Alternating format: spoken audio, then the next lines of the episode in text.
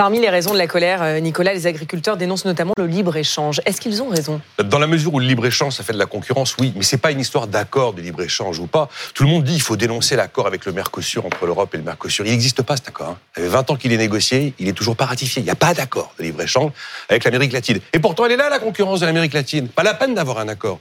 Quand vous avez des pays où la manœuvre est beaucoup moins chère, où il n'y a pas de contraintes vertes, on peut utiliser tous les pesticides qu'on veut. Comment voulez-vous que l'agriculteur français puisse rivaliser? L'empreinte carbone de la viande bovine qui vient d'Amérique latine, c'est trois fois l'empreinte carbone de la viande européenne. Mais c'est pas la peine d'aller au bout du monde.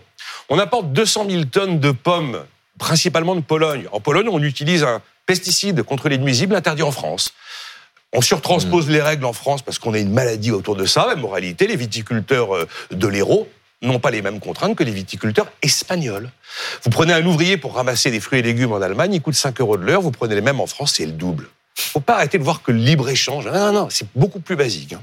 Bon, c'est dommage qu'il soit pas ratifié parce que le but de ces accords de libre-échange, c'est justement d'éviter ces phénomènes donc de concurrence déloyale ou de, concurrence déloyale ou de guerre économique pour être oui, c'est Ça. L'idée, c'est d'arriver à un équilibre global entre les deux parties. Mais cet équilibre global, il fera toujours des gagnants et des perdants. Mmh. Dans le cas du Mercosur, on sait très bien qui sont les gagnants. Automobile, services, vin, fromage. Qui sont les perdants? On le sait déjà, c'est un géant agricole, le Mercosur. Volaille, viande bovine, sucre, céréales, éthanol il y a des perdants, il y a des gagnants dans un équilibre global. C'est ça l'idée d'un accord de libre-échange. Est-ce qu'il faut tourner le dos aux accords de libre-échange? On ne tournera pas le dos à des accords qui ont été signés au niveau européen. Mais encore une fois, il ne faut pas complètement blâmer le libre-échange. On l'a fait tout seul, le Green Deal, hein, en Europe. C'est pas un accord de libre-échange qui a dit jachère, engrais, pesticides interdits. Bah oui, la chute de la production agricole chute, c'est logique. Et bien évidemment, la souveraineté alimentaire de l'Europe recule. C'est logique puisqu'on fait tout pour. Et on l'a fait tout seul. Et quelques exemples. 40 millions de tonnes de céréales importées en 2023. Bah, c'est deux fois plus qu'en 2022. Il y a un poulet sur deux consommé en France qui est importé.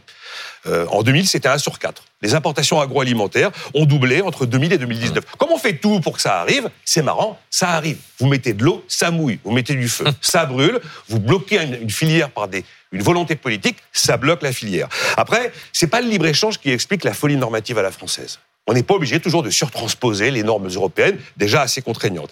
Et puis, l'un des avantages du libre-échange, c'est les prix bas. Alors, quand on est consommateur et qu'on soutient ces, agriculteurs et qu'on est pour, le mouvement, il faut pas que ça se voit que dans les sondages. Il faut que ça se voit aussi dans l'acte d'achat et ça suppose de payer plus cher. Mhm. Merci Nicolas.